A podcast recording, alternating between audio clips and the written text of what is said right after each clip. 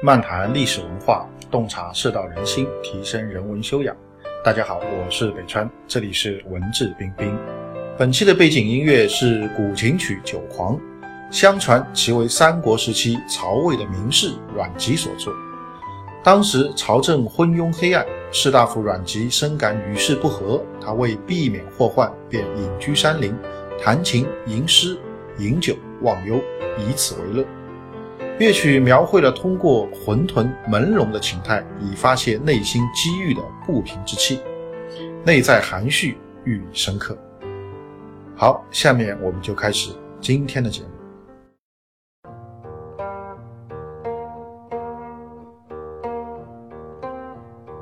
今天呢，继续来跟大家来谈司马懿。那么在上一回当中呢，我们曾经谈到过啊，所谓成大事啊，人谋居半，天意居半。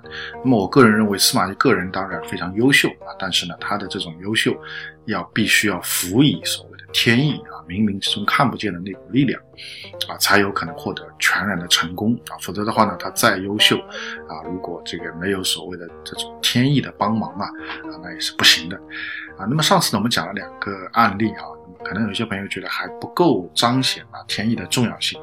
那么我们今天就来谈第三个案例，曹魏历史上非常有名的高平陵之变啊。通过这件事情，我们更加可以清晰的看到，在司马懿的成功轨迹当中，他的这种可以说人谋发挥了作用啊。但是呢，同时呢，那老天爷帮了他一把。高平陵之变是司马懿一生当中，我觉得可能是最危险的时间段。当时啊，曹爽兄弟带着部队，带着皇帝啊去祭陵，离开洛阳了。司马懿在城中发动政变，把洛阳城控制起来了。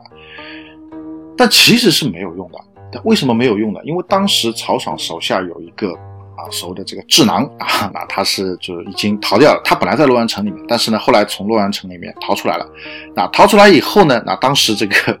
司马懿手下还有个人叫蒋济，司马懿还跟蒋济说了，哎，他说这个智囊逃走了，啊，这个智囊叫这个桓范啊，桓范，他说这个智囊去了啊，然后呢，这个蒋济说，这个不行的啊，这个他去就去吧，曹爽不会听他的话。但可见这个桓范这个人其实是很有脑子，所以果然桓范到了曹爽那边就劝他，他说司马懿控制洛阳城没有用，对吧？你还是大将军，兵符还在你手里，更重要的是什么？皇帝还在你手里，我们完全可以移驾许昌。到了许昌以后，以天子的命令发布剿贼檄文，啊，号召天下各路兵马来一起剿灭司马懿。如果曹爽当时真的走这一步的话，那么根本就没有司马家什么事儿，后面也不会有个朝代叫晋朝，啊，基本上就是啊魏国来统一三国，啊是这样的一个概念。但是曹爽思前想后啊，想了半天，想了一夜，最后还决定说算了，我还是做个富家翁算了，我不要权了。司马懿最多不就是想让我的这个权位吗？他想一个人大权独揽嘛，他想一个人辅政嘛，那就让他一个人辅政吧。我不要了，我回家能够这衣食无忧啊，能够过上好日子就可以了。那所以这个曹爽就显得很傻啊，他根本没有意识到这个政治斗争的残酷性，也根本没有意识到司马懿这个人可以说是内在是非常的凶狠，非常的刻薄，他根本没有意识到这个。我觉得其实天意的成分就更大。但如果当时曹爽能够有一点点听桓范的话，啊，整个结果就不是这样。而且可以这么讲，曹爽会怎么做，司马懿根本是做不了主的。司马懿他已经做到了他能做的所有的东西，就是什么？就是在洛阳城内发动兵变，把整个洛阳城控制起来，这个是他能够做到的。但是，是不是他控制了洛阳城，曹爽就完了？绝对不是的。甚至从那个时候的这个形势来看，曹爽的优势是非常大的啊，非常非常大。但是曹爽没有善于用这个优势，把这一手好牌打烂了，甚至把这一手好牌就放弃了，没有跟司马懿继续打下去。如果能够跟司马懿继续打下去的话，那么根本没他什么事啊。但是曹爽会不会跟司马懿打下去，取决于谁？根本不取决于司马懿本人，而是取决于曹爽。也就是说，司马懿在这件事情当中，可能有些人觉得说，哎。他这个老谋深算啊，先是装病啊，先是搞得自己奄奄一息啊，然后让曹爽对他放松警惕啊，哎，然后他可以发动政变，一举干掉曹爽，不是这么简单的。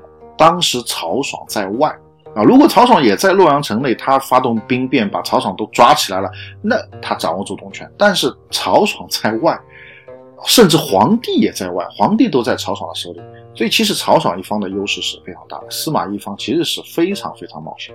啊，非常非常冒险。但凡曹爽有点脑子，但凡曹爽能够听桓范的话，后面这个事情就不会是这样。所以我觉得这第三个片段更可以看出司马懿这个人啊，冥冥之中啊还是有天佑啊，还是有一种啊不可见的力量在帮助他。这个可以说第三个片段完全不是他的这个人谋可以来决定的。所以。我觉得就是说，当然我没有看过这个片子啊，我不知道这个片子就是说把司马懿描绘成什么样。但是我猜想，应该可能也会更多的侧重于去描绘他的人谋的一面啊。那么我觉得这个当然是对的，但是啊，曾国藩讲过，成大事者，天意居半，人谋居半。所谓谋事在人，成事在天啊。司马懿最后就是谋事在人全部做到了，他能够把整个洛阳城控制起来。但是曹爽会怎么反应，他是控制不了的。如果曹爽能够反应正确。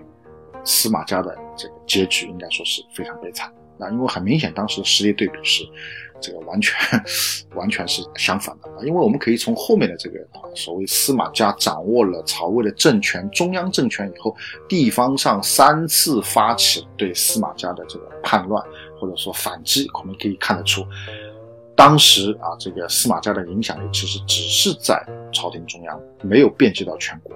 啊，那么他们都已经控制了这个朝廷，尚且是这样的，更何况如果他们还没有完全控制朝局，曹爽如果能够带着皇帝跑到许昌去，号召天下兵马秦王讨伐司马懿的话，那应该是历史就完全改写。好，我们今天关于司马懿的这个人谋天意的话题呢，就讲完了。啊，我们通过两集的时间啊，跟大家来谈了三件事情啊，从这个当中能够感受到，在司马懿成功的这个道路上啊。所谓的看不见的因素啊，所起的一种作用。好，今天的节目就到这边，更多的信息欢迎大家关注我的微信公众号“北川黯然日章”，在微信公众号首页搜索“北川”即可关注。谢谢。